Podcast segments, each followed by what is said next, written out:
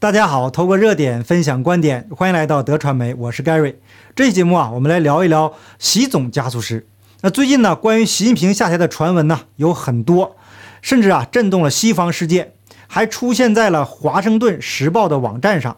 美国的前国务院中国政策规划首席顾问余茂春对此也发表了观点。另外呢，拜登成功拉拢了亚细安，也就是东盟，加入美方的阵营。与此同时，美国推出重磅法案，共产党签证透明法案，直接瞄准中共党员，逼他们反袭。好，我们废话不多说，直接进入主题。首先呢，我们来说一下美国拉拢亚细安。那大家都知道，亚细安国家呀，也就是东盟，一直以来呢都是唯中共马首是瞻。这个呢是由地理位置以及经济利益决定的。在大国崛起的年月啊，跟着中共就有钱赚。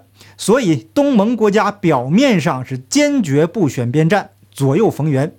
那这样啊，既能在军事上得到美国的保护，又能在经济上跟着中国是闷声发大财。但是，习总加速师上台以后呢，是各种折腾啊，加速不断，直接的效果就是全世界各旅游景点的公害、文革余毒、中国大爷大妈不见了。这个让。过去严重依赖中国游客的国家呀，在经济上遭受到了沉重的打击。本来呢，还寄希望疫情早日结束，大家呀还能回到过去是闷声发大财，回到这样的日子。但是习清零已经成为了最大的障碍，这个几乎让东南亚国家陷入了绝望。正是在这样的背景下，亚细安国家开始选边站了。那根据新加坡联合早报的报道。亚细安国家在亚细安美国特别峰会结束后，发表了一份联合声明，宣布致力于在今年十一月举行的第十届亚细安美国峰会，将亚细安与美国的战略伙伴关系升级为有意义、实质性和互惠互利的全面战略伙伴关系。这个是啥意思呢？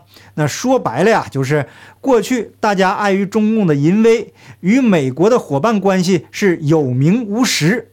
现在呢，中共啊这个诱人的胡萝卜 被习总呢给扔了，于是啊只剩下大棒威胁了。那为了自身的安全和经济利益，所以东盟国家一致倒向了美国，因为美国呢有一个拜总加速师，同样也会大撒币。那习总加速师啊，已经成为了破鼓万人锤了。那抓紧时间倒向拜总加速师，毕竟啊，这个美国的大腿可要比习总这个粗多了。亚细安国家在联合声明中说，与美国的长期合作关系对亚细安来说是不可替代的。声明重申，亚细安与美国都致力于维护和促进东南亚的和平、安全与稳定，并根据国际法和平解决争端。包括充分尊重法律和外交程序，不诉诸武力威胁或使用武力。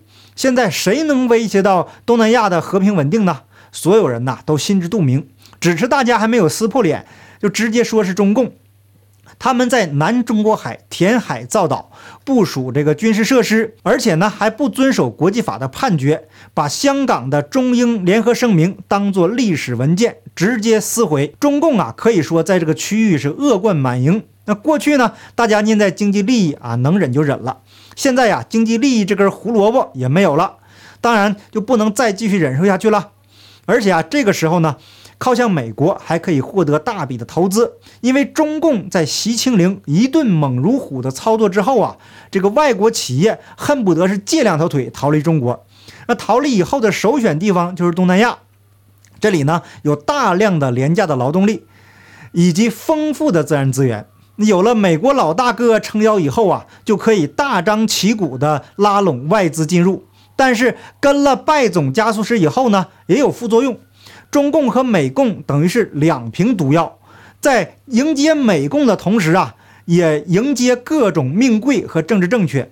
但是终归美共极左政府表面上是还要遵守约定，还要高举民主、人权、法治这个幌子。再怎么说呢，也好过中共直接耍流氓。那目前全世界所谓的民主发达国家，在实行全球一体化的过程中。遇到最大的障碍就是俄罗斯的普京和习总加速师。目前呢，俄罗斯已经被拖入了战争泥潭，剩下要解决的就是这个习总加速师了。那为什么我说是习总加速师而不是中共呢？因为西方搞全球一体化和世界政府这套啊，本质上跟共产主义是没有区别的。那按常理来讲呢，他们应该是紧密合作的关系。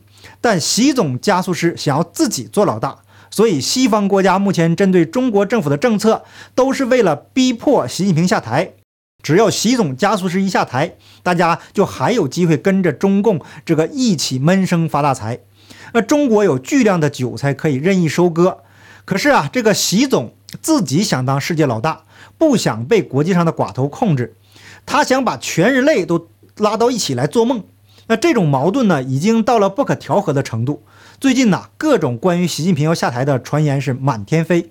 那对于这种捕风捉影、混淆视听的东西呢，有人呢实在看不下去了，就站出来说话。那这个呢，我们等一下后面再讲。先来看看美国国会共和党人本周推出的新法案，要求所有签证申请人必须披露他们和中国共产党的关系。那根据美国之音五月十四日的报道。那这项法案名字叫做《共产党签证透明度法案》。提出这个法案的是共和党联邦众议员吉姆·班克斯。在声明中说，中共利用美国过于宽松的签证制度，输出宣传和恶意影响，但却没有一个拜登政府或者联邦政府的官员能够准确估计目前有多少中共党员住在美国。这个呀，构成了国家安全风险。这是不可接受的。那这一法案将帮助美国执法部门追踪共产党的活动。那法案规定，自颁布之日起一百八十天内，美国国务卿应修改非移民签证申请表 DS 幺六零，要求申请人回答以下问题：一。是否是共产党或其他极权主义政党的成员？二、对于原国籍为中国的外国人，现在或曾经是否是以下部门的成员，或者受到以下部门的资助，包括中国的军队、准军事组织、执法部门、公共安全及国家安全部队。同时，国务卿也要修改移民签证申请表 DS 二六零，纳入上述第二个问题，即中国籍申请人是否曾加入中共军队和执法部门。班克斯议员办公室的声明指出，二零二零年，川普政府颁发一项命令，将中共党员的单次入境旅行签证限制为一个月。那现在呢？这个新法案将加强川普总统签证令的执行。看来呀，这个法案还有川普总统的功劳啊。那这个法案的推出，在中共党内很可能会出现一个效果。现在呀，还有机会前往美国的中共党员，已经有千万匹像马不是马的动物直接奔向总加速师了。啊，一般想要离开中国前往海外的党员呢，多多少少都了解中共一些真实的资讯。而目前的局面呢，是习总加速师造成的。更可恨的是啊，这个习总加速师把逃跑的路都给堵死了。这等于老鼠钻进了蜂箱，两头受气。以习总加速师目前的辉煌战绩，很快就会把中国变成大监狱。最近呢，网络上把习总的政绩进行了一个总结：什么雄安万亿烂尾、一带一路烂尾、制造二零二五烂尾、全民脱贫沦为笑柄、全球金融中心的香港被蠢猪直接干烂、年轻一代直接被逼得拒绝繁殖后代。三胎沦为笑柄，徐州八孩抱锤抱一大批岁月静之女，拒绝下崽成了新的抗议方式。胡锦涛时期，大家谈到的是如何赚钱买大房子，实现阶级跨越。现在人们谈的都是怎么润，不惜一切代价逃离自己的故土，去一个完全陌生的地方生活。这和中东那些难民有任何区别吗？人家反而比紫蜡烛好申请护照。这里的紫蜡烛啊，又是这个新名词。那有了解的朋友呢，请帮忙解释一下。这个紫蜡教育、游戏、互联网等头部行业挨个被包子干烂，世界级大科技公司市值不到一年直接砍半。南海自贸区烂尾，都是一帮东北人，能有经济环境？郑州大泡澡，包子跑去西藏，武汉肺炎，包子在武汉解封后才敢去做做样子。怂包只敢躲在玻璃墙后面。上海大吃饱大清零，小学生亲自指挥，民间被逼得戾气极大，各种街头献中事件每月都有。以前呢，这不敢相信的。俄罗斯侵略乌克兰之前，包子喊支俄合作无禁区，放着有效的辉瑞疫苗不用。强迫韭菜打瓦房店疫苗当小白鼠，那这一条呢？我个人持保留意见。不了解的可以看看我过去制作的关于疫苗的节目。那连前两年花钱买的狗，世卫组织这个碳煤球最近都打席包子肥脸。这个碳煤球啊，应该就是这个谭书记。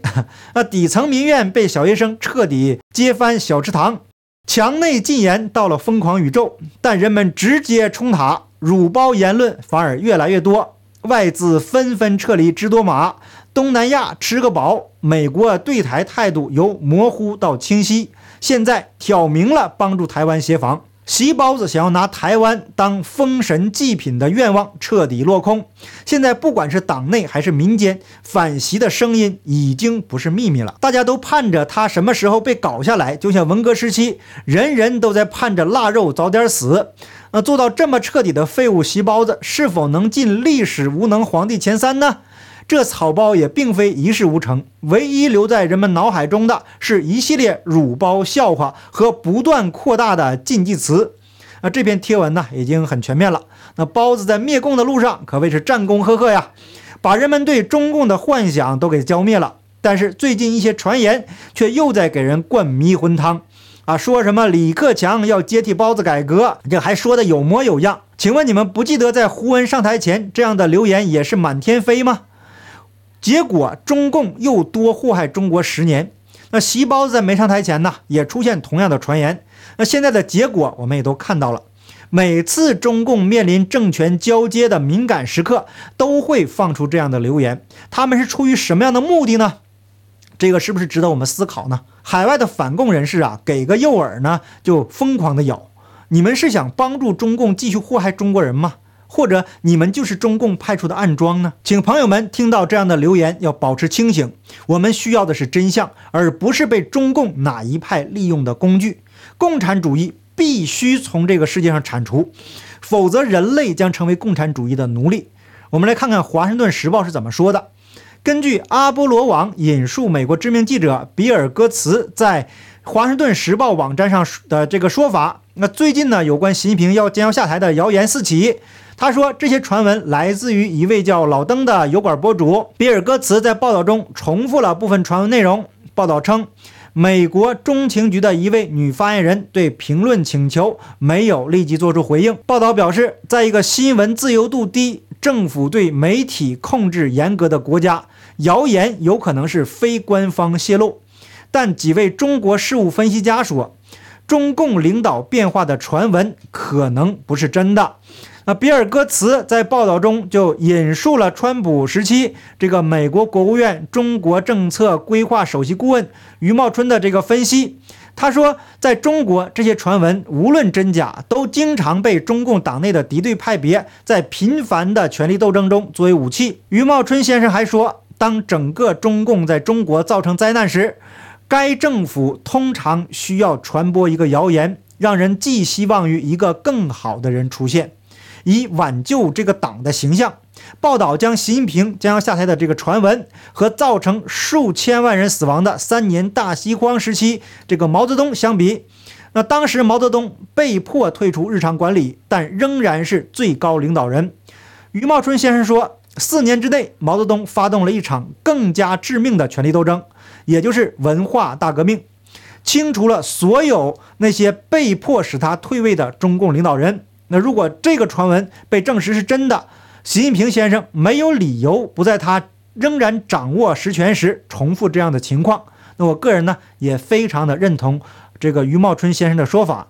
以习近平的这个性格呀，怎么可能轻易退出争斗呢？他如果就这样灰溜溜的下台的话，自己和家人可能都这个性命不保。那这些年总加速师的倒行逆施，得罪了党内党外多少人，他自己比任何人都清楚。那论起治国，总加速师就是个废柴，但搞斗争那可是把好手。否则呀，他也活不到今天。那如果习总加速师继续执政，中共距离倒台的日子一定很近。中国历朝历代的更迭，大部分原因都是因为昏君的出现。所以说呀，这个长痛不如短痛，中国人已经喊出了我们是最后一代，那就让我们拭目以待吧。好，感谢你的点赞、订阅、留言、分享，我们下期节目见，拜拜。